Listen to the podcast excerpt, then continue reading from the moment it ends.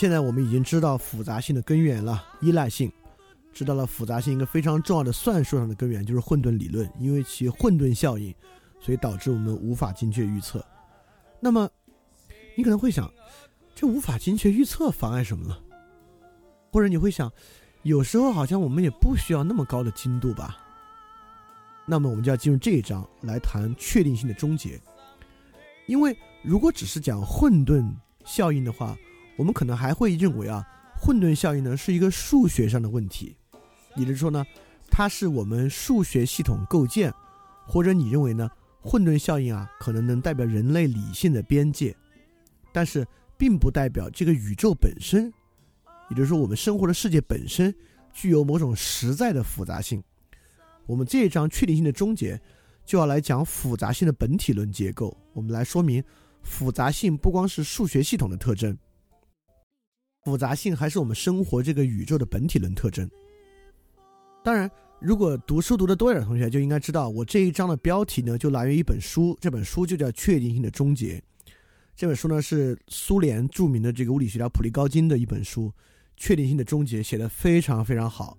它讲的呢，就是复杂系统的生成，以及复杂系统本体论特征。这本书很薄很薄，但是它读起来确实很困难，所以我觉得如果没有一定阅读基础，就直接读确定性的终结呢，很可能会相当头大，就是不知道在说什么云里雾里的。那普利高金呢是研究热力学耗散结构理论的，这本书呢就是他对这个问题的阐述，所以我把这个问题拆开来说一下，看能不能说明白啊。这里我先引一句卡尔波普尔在《开放的宇宙》中的一句话，他说：“常识倾向于认为每一件事儿总是由在先的某个事引发的，所以每个事件都是可以解释或预言的。另一方面，常识又赋予成熟的心智、健全的人在两种可能的行为间自由选择的能力。”卡尔波普尔这句话要描述的是一个悖论，这个悖论在翻转电台的介绍中呢，我们说过无数次了。很简单，第一。什么叫每一件事总是由现在的事件引发，所以都是可以解释或预言的？这就是机械决定论，对吧？因为每一个事情呢都是由起由现在的事情引发的，所以如果我们知道宇宙的起点呢，我们就能够往后推推推推推推出宇宙每一个时间的状态。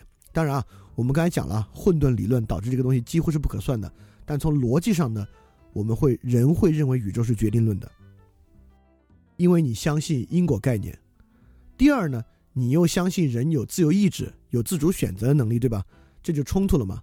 所以卡尔波普尔这句话的意思呢，就是说，我们的尝试本身具有很强的矛盾，就是机械决定论，或者说任何的决定论，决定论和自由意志的矛盾。那普利戈金的这本书以及复杂性理论，为什么代表一种新的科学范式，甚至解决了科学的问题呢？原因是因为。在复杂性系统之内解决了这个矛盾，这个矛盾竟然被解决了，也就是决定论的物理世界和人的自由意志之间的矛盾被复杂性的物理解决了。你说这个厉，你说这个厉不厉害，重不重要？这个我们要回到一个很很很挺悬的问题啊，就是时间是什么？但说出来完全不悬。我们先引一段爱因斯坦的话，爱因斯坦在悼念自己一个好友的时候说：“现在。”他又一次比我先行一步，他离开这个离奇的世界，这没有什么意义。对于我们有信仰的物理学家来说，过去、现在和未来之间的区别，只不过是一种幻觉的意义而已。尽管这幻觉很顽固。也就是说，爱因斯坦相信时间的可逆性，也就是时间是可逆的。什么叫时间的可逆性呢？对于人来讲啊，我们现在就拿一个认知主体来讲。如果时间可逆，我们把一个视频倒放，我们依然可以理解。现在我就举一个例子的视频，这个视频倒放，我们确实可以理解。在这个程度上呢，我们来理解什么叫时间的可逆性。也就是说，我们现在就拍一个东西啊，呃，比如太阳系的旋转，这个地球绕着太阳顺时针方向旋转，我们能知道啊，这玩意儿叫公转。我们现在把这个视频倒放，那地球反过来绕着太阳逆时针方向旋转。你一样可以理解对吧？哈，这叫公转，完全没有问题。我们再举另外一个例子啊，我们在地球上向上扔一个小球，这个球往上的速度会越来越慢，对吧？直到顶点它静止，然后它再往下落，越来越快，对不对？我们把这个视频倒放，一样的，就是它往上落越来越慢，然后又往下落越来越快。在这个情况之下，能理解，因为它其实就都是，不管是上还是下，我们都可以想象为面向地面加速嘛。就往上越来越慢，其实也是面向地面加速。所以说，牛顿为什么认为他得出了宇宙的终极真理，就是因为牛顿力学、相对论和量子力学的波函数，其实都具有时间可逆的特征。既然时间可逆，这个宇宙呢，就是一个决定论的宇宙，前前后后，也就是时间就无所谓了，时间是个对应概念。一定能再发生的，就之后一定会出现跟现在对称的一种时间，就这个人死了，对吧？他未来还会再活过来。当然，这个这个听起来你可能觉得挺荒唐。一会儿我们举例子你就知道，呃，什么叫时间，就是什么叫决定论意义上的这个时间的对称性了。所以我们会知道霍金的时间观，霍金也认为时间并不真的存在，对吧？时间是空间的一个状态。好，我们现在现在先记住这种经典物理学的时间观念啊。经典物理学意义上的认为时间是具有对称性的，也就是说，对于传统物理学的公式和系统啊，时间是可逆的，公式是可以倒过去算时间的。我们比如现在 t 零，我们可以算 t 一 t 二，也可以回去算 t 负一 t 负二，都是可算的。也就是说，就像爱因斯坦相信经典力学世界一样，就像我们呃之前的另外活动上讲过啊，爱因斯坦有波尔之争。也就是说，对爱因斯坦来讲啊，混沌现象其实仅仅存在于我们的意识之中。混沌现象的根本原因呢，来源于我们理性的有限性，因为我们的理性是有限的，所以我们没有办法预测而已。实际上，随着我们的发展呢，或者说我们永远达不到那个状态，但 anyway，宇宙本身呢，应该是可预测的，它在时间上呢是可逆的。但有另外一位伯格森，是一九二七年诺贝尔文学奖得主，当然他是一个哲学家了。他就说：“时间的角色是什么？时间阻止了所有事物同时给出，它难道不是创造性和选择的载体吗？时间的存在难道不是自然中非决定论的证明吗？也就是说，如果我们相信时间真的可逆，就如果时间真的可逆的话，那我们从现在这个时间点就可以向前和向后推出所有时间，因此，现在这个时间。”某种程度上就蕴含了所有的时间，所以说这就是伯格森讲的。如果现在这个时间蕴含所有时间啊，那就是说所有的事物都同时给出了。如果所有事物可以同时给出呢，那就决定了。但其实对我们来讲，什么什么东西没有给出？其实过去和未来都没有向我们给出。所以说，时间问题研究是哲学的核心问题，特别是现象学。这里我举两本书，就胡塞尔的《内时间意识现象学》和海德格尔的《存在与时间》。其中，海德格尔的《存在与时间》我们之前讲过，对吧？所以，时间问题其实在本体论上是有相当核心的一个地位的。而且，在这个程度之上，我们可以建立时间的可逆性与决定论之间的关系。也就基本上，我们可以说，如果我们相信经典物理意义上的时间可逆，基本上就是决定论了，但这个时候呢，有一种热力学的定律，就是熵的定律，熵与时间的可逆性呢，构成了一种跟经典力学不一样的看法。什么叫热力学啊？我举个简单的例子，呃，假设现在有两个连接到一起的两个舱室，就是左边和右边，就左边一个铁瓶子，右边一个铁瓶子。那左边这个铁瓶子的温度呢高于右边这个铁瓶子，我们都知道会发生什么，对吧？会发生呢，左右两个铁瓶的温度会一致。就如果他们在真空之中啊，就它们温度会成为他们现在温度的平均值。就左边的铁瓶子会冷一点，右边的铁瓶子呢会热一点。其根本原因呢是它们俩之间存在热传导，对吧？但我们的物理知识都能够知道，这种热传导呢其实也是铁瓶子里面气体分子运动的结果。就这个气体本身，它们的运动强烈程度就是温度高低嘛，它们互相碰撞啊，互相运动啊，会导致这个温度最后达到平衡状态。所以说，热力学定律是一种整体研究方法。我们不去研究每一个分子怎么运动，我们研究这个分子的整体怎么运动。所以它是超出了个体动力，研究整体的一个物理学科。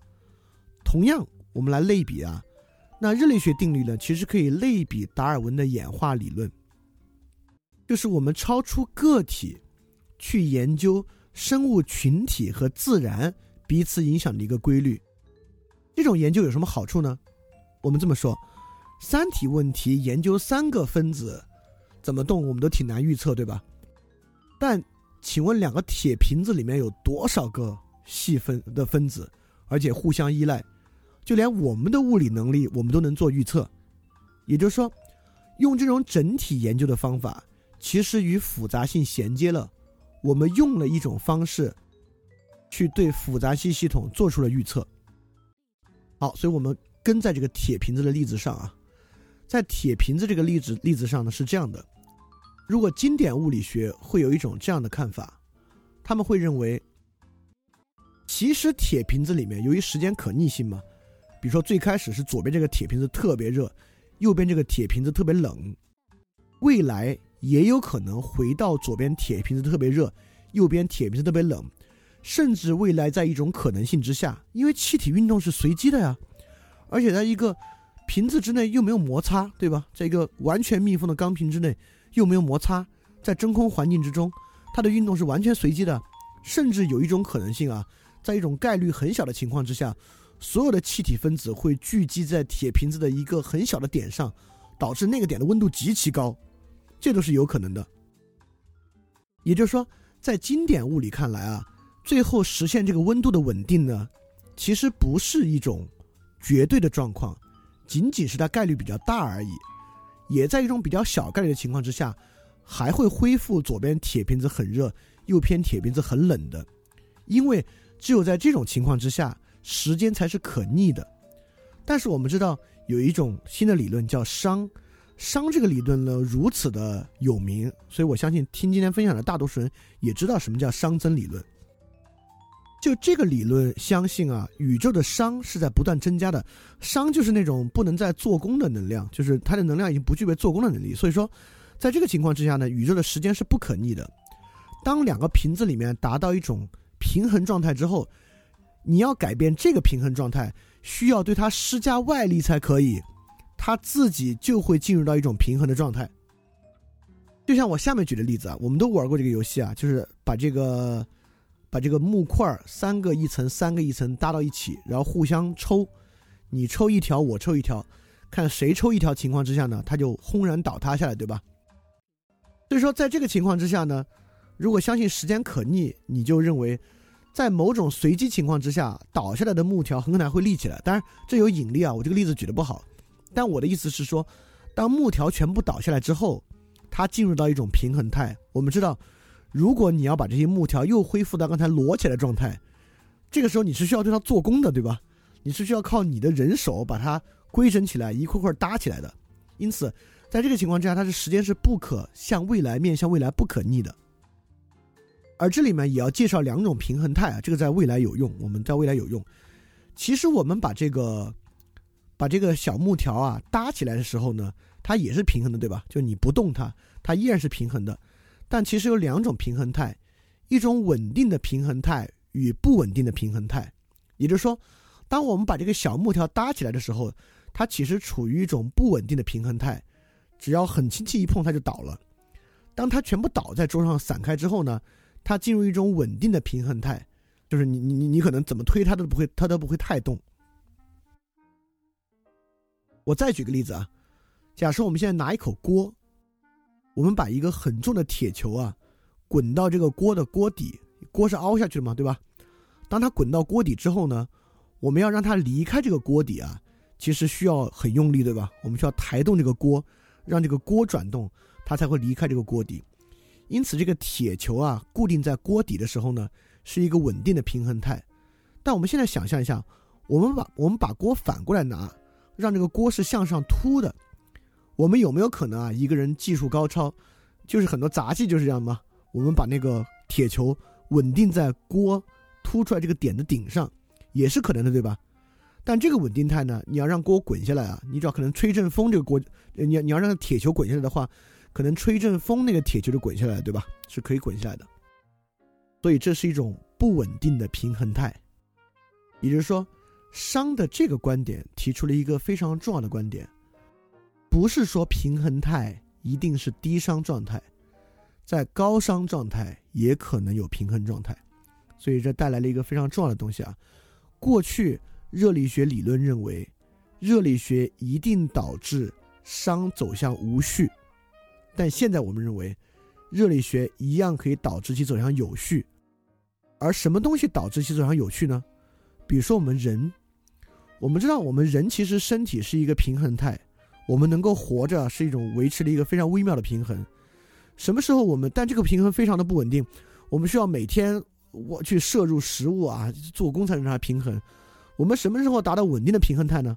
当我们死了的时候，达到这种非常稳定的平衡态，就是说如果它全腐烂完了，就达到一种非常非常稳定的平衡态。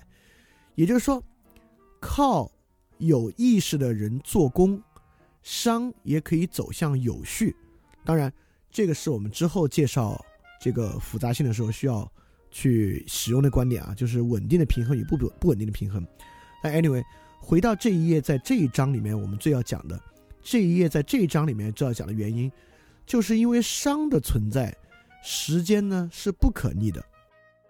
而我为什么要举刚才那个例子呢？就是我们会发现。导致能够走向不稳定的平衡态，恰恰是因为什么呢？因为自由意志，因为有意识的东西将无序的能量传为有序的能量，因此呢，它是能够走向一种不稳定的平衡，但我们可以说它是用更高级的平衡的。所以热力学定律，这里我我我没法讲太多了，就是时间，呃，这玩意儿叫时间之始。时间之始的不可逆有很多种不同的解释，包括量子理论解释。我们之前讲过量子理论，对吧？波函数坍塌在时间上是不可逆的。我们之前讲过，虽然波函数方程是一种可逆的方程，跟牛顿方程与那个相对论都一样，但波函数坍塌本身其实是不可逆的啊。所以说，波函数坍塌也导致时间之始不可逆。热力学的熵增定律，熵的定律也导致时间不可逆。根据刚才的，如果时间不可逆，再结合，就这里说自组织啊，就这个自组织，包括有有智能性的有智能性的个体，能够以自己的方式实现商走向有序。其实某种上打破了决定论的物理世界，就这样的时间的不可逆性，证明了宇宙不是决定性的，宇宙起码是概率性的，而在概率之中呢，也。能够为自由意志留下，虽然它的逆否命题才为真，它的逆命题不为真，但是，所以我们不能通过这个就推出来自由意志一定存在。但这个东西呢，为自由意志的存在留足了空间。所以说，复杂性中构建出来的世界啊，把我们带到一个矛盾世界。这个世界的两端都是没有矛盾的，我把它称为盲目定律的无矛盾性和佛教的无常世界的无矛盾性。什么是盲目定律呢？就是牛顿的机械的物理学定律，也就是说，在牛顿的定律里面，世界是纯粹确定性的。由于它有确定的规则，所以它是不可能有矛盾的。反过来呢，是基督教的唯命论的世界。我们讲了，神只遵从矛盾律，因为它跟神有绝对的因果关系，所以只要有神的这个因的存在，它是不可能矛盾的。或者像佛教的无常世界，它是一丁一点规律都没有的。一丁一点法则都没有，随时都会崩溃的一个世界，所以在这个情况之下呢，它随时崩溃本身也不也没有矛盾。所以说，什么叫做复杂性的本体论意义？也就是说，我们通过这个东西发现，通过时间的可不可逆性，发现复杂性和混沌系统不是仅仅存在于人的意识之中，由于我们理性不足而产生的问题。复杂性本身就是这个宇宙本体论的一个性质，正是因为这样的性质呢，它开始产生了矛盾。它既不能像牛顿世界一样无矛盾，也不能像唯名论的神的世界一样无矛盾。所以复杂性的世界之中必然存在很多的矛盾性。好，相当艰难的说完了这个 复杂性的本体论意义啊，大家感兴趣可以去看普利高津这本书，但是这本书确实挺难读的。呃，当然，你你你买回来其实很很便宜，很薄的一本，你可以经常试着翻一下，常翻常新，然后你会发现普利高金的文笔之优美，也是非常值得一读的书。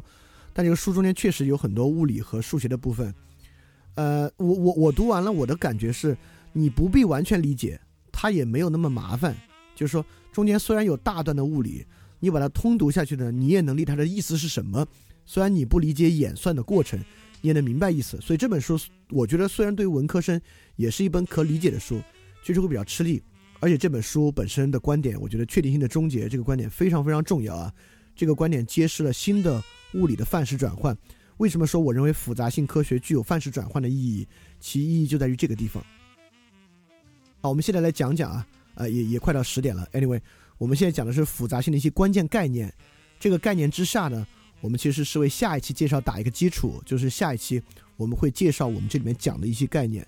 这些概念呢，能够构成对复杂性的一些外围的论述。正是在这些论述之上，我们尝试性的在下一次。来看复杂性怎么用定性的方式，而非用定量的方式来做一些把握。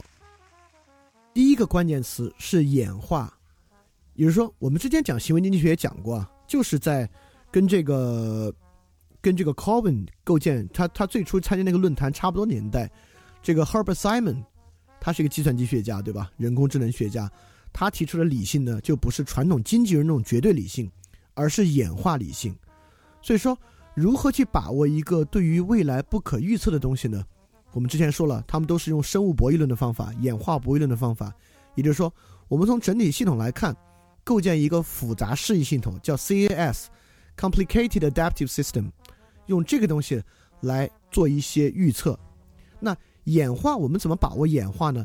演化的反义词是设计。所以说，在演化这个背景之下，如果大家读过卡尔·波普尔的书和哈耶克的书，就是《走向奴役之路》和《致命的自负》这样的书，就会为什么卡尔·波普尔和哈耶克都推崇演化理性，推崇一定的自由主义，就是因为设计就像就像计划经济一样，设计一定是依赖对未来的预测，对吧？就是因为在复杂性的背景之下，未来是不可预测的，不可预测的情况之下，依靠的是什么呢？依靠的是演化，但。演化本身，我们下我们下期节目来细讲啊。演化本身不等于完全放任，不等于绝对自由主义。演化本身，特别是有意识演化，这是下期我们要讲的。我们之前认为动物演化、植物演化、细胞的演化，那都是无意识演化。那存不存在有意识演化呢？特别对于人这种物种，你怎么可能逃脱有意识演化呢？当然存在有意识演化，有意识演化本身也具有演化理性。所以复杂性有一整套方法。对于演化本身进行描述，这个的科学家呢叫 John Holland，这个 John Holland 构造了一系列的概念，来对于演化的复杂性做系统论上的表述，包括什么聚集啊、非线性啊、多样性啊、内部模型、标识啊、积木啊等等等等的。这个我们下一次就会来专门来讲，从演化的方式来理解这个复杂性。所以我们刚才讲了，复杂性是处于矛盾之中的。所以演化系统处于什么矛盾呢？处于完全放任的自由主义与完全可预测的设计之间的矛盾。对，从演化这个角度来阐释复杂性，一定会遇到这个完全放任的自由主义与完全预测的设计之间的矛盾。所以演化是在这么一组矛盾之中的这么一个路径。那第二个与复杂性高度相关的就是信息论。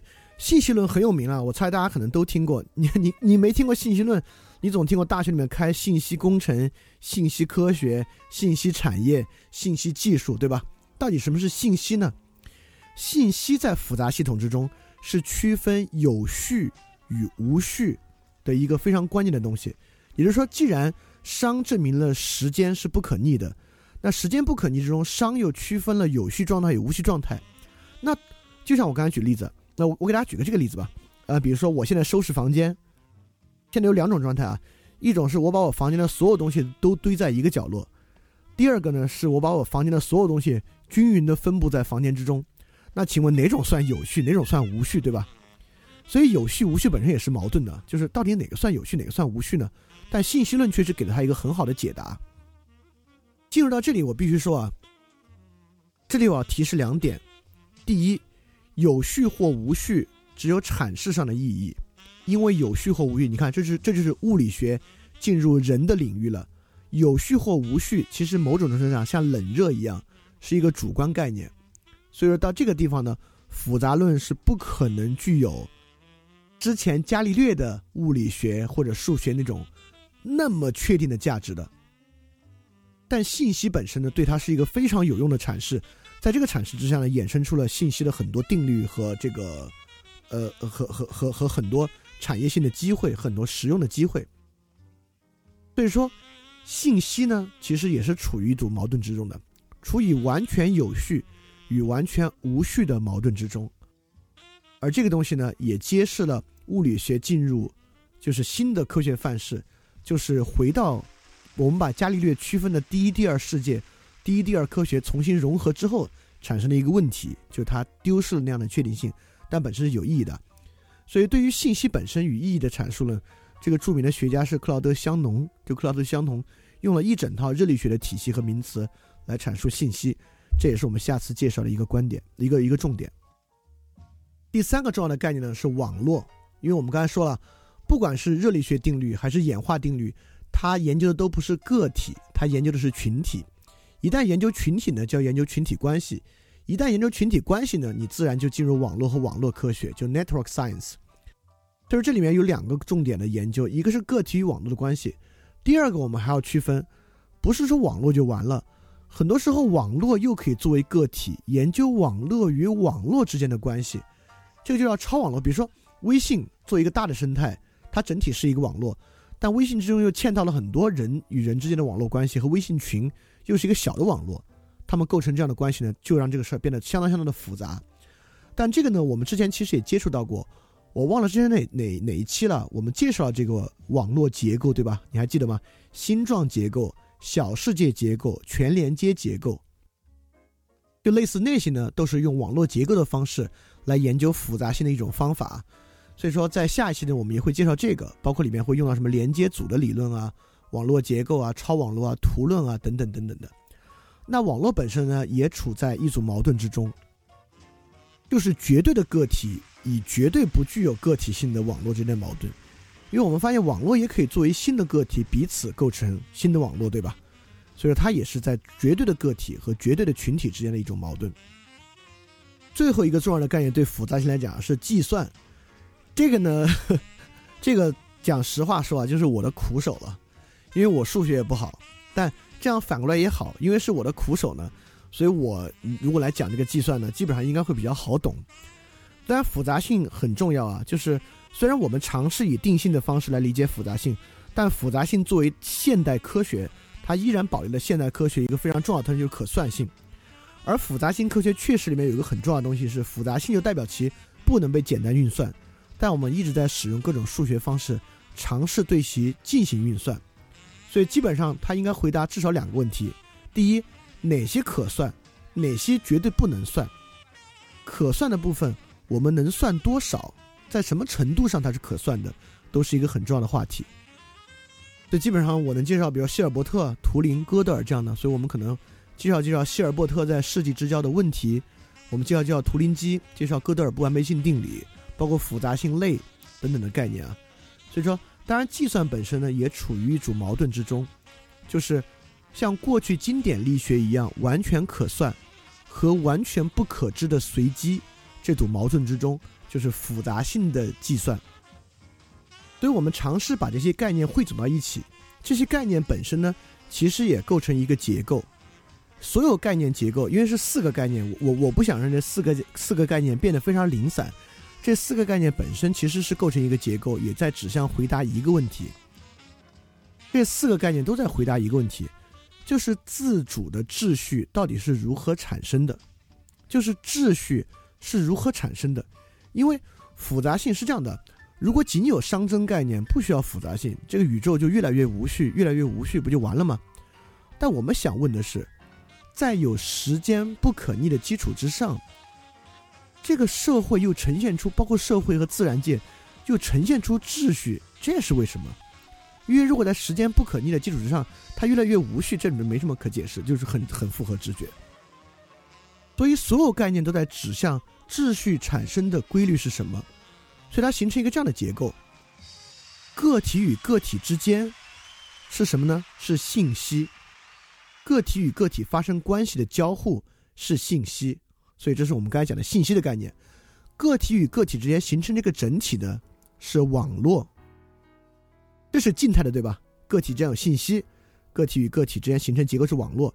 这个网络一旦动起来啊，形成一个动态的东西是什么呢？是演化。所以说，演化信息和网络就构成这个动态的这个系统，能够用这三个东西来做。那计算呢，是对这三个东西本身让它进行可算的一个技术性的一个工具性的手段嘛？可以这么说。不管是对于信息、对于网络、对于演化，我们都在用物理和数学的手段让其可算。所以在这个叙述之下呢，我们能够把刚才讲的这些东西啊形成一个结构，让它不至于是零散的四个概念。那这里面呢，我们就还可以做一个表述啊。所以演化在回答秩序形成的，我们用亚里士多德的四因说来说啊。所以演化呢，在回答秩序形成的什么因呢？回答动力因。回答这个秩序是在什么动力情况之下形成的？当然，今天最多就是演化动力。它是什么动力呢？是适应性 （adaptive）。网络呢，在回答秩序形成的形式因，就它在什么形式之下，在什么框架之下形成秩序。信息在回答什么呢？信息在回答秩序形成的治疗因。它为什么会形成秩序呢？这个秩序形成本身的质料不断输的是什么呢？是信息。在下期我们讲那个拉普拉拉普拉斯妖的时候，就会发现信息作为质料。是多么多么重要的一个事情。计算呢，并没有回答什么原因。计算呢，以当代科学的方式表达上述原因，就是我们把上述原因表达为一个数学定理、公式和物理结构。刚才我们说了，亚里士多德的四因说，现在有了动力因，有了形式因，有了治疗因，目的因在哪里呢？我认为，目的因就在于演化理性这个 adaptive。如果是有智慧生物，像人这么说，一只兔子如何演化不是由它自己决定的，是完全由本能决定的。我们刚才说了一个关键概念，叫有意识演化，对吧？人是有意识演化的，所以人其实，在普利高金看来有很强的特殊性。这个特殊性在我看来呢，就是这里面演化的这个动力因，它的前提，这个目的因是由人的自由意志给定的，因此形成秩序中的目的因。来源于自由意志，从自由意志来讲呢，又将我们拖入了一个翻转电台永恒的主题，就是人的主动性和权力的规训。我们说了，复杂系统的产生，其背景是作为一个权力技术和权力科学来做的，它产生的基础是为了实现对于社会的预测性，而对于社会以及经济的预测性，我们都发现了，赞助的公司是花旗，是美国政府，是罗纳德里根政府。是政府与经济体希望透过复杂科学，对于经济行为、对于社会上的人具有更强的确定性。但同样，作为社会个体，也能够从复杂性科学之中获得我自己具有更强大的主动性的一种可能性。因此，我们又回到那个关键的问题：没有任何科学本身是没有旨趣、绝对中立与价值无涉的。所以，当我们面对复杂性科学的时候，它不是一个像石头和苹果一样存在在那里的一个实在之物，而是其发明之初就具备了强烈的权力意志的一种新的科学范式。在这种新的科学范式之中，我们学习复杂性的一个重要的观念和一个重要的原因，其实会很快浮现于我们学完复杂性，面对传播与媒介的话题之上的时候。也就是说。我们每一个个体如何运用，或者都不能叫运用，运用有点太不复杂了。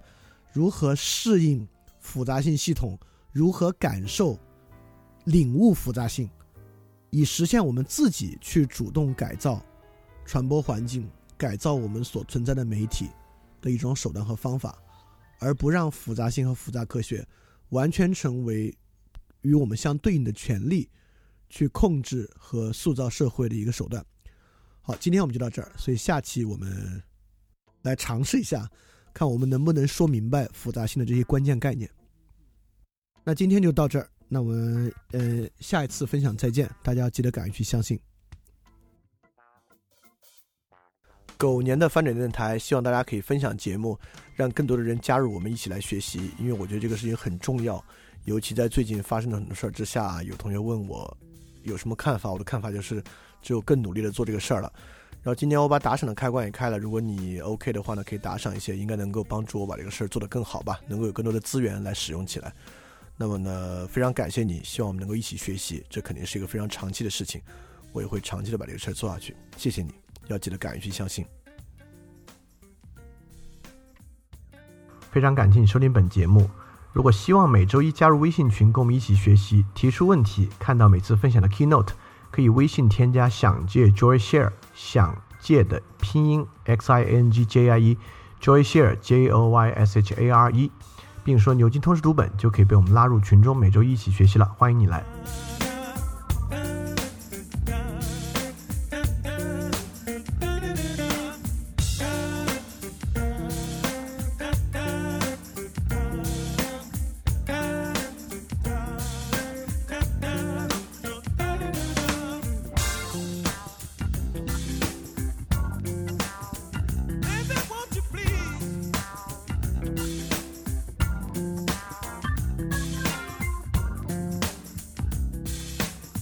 Bye.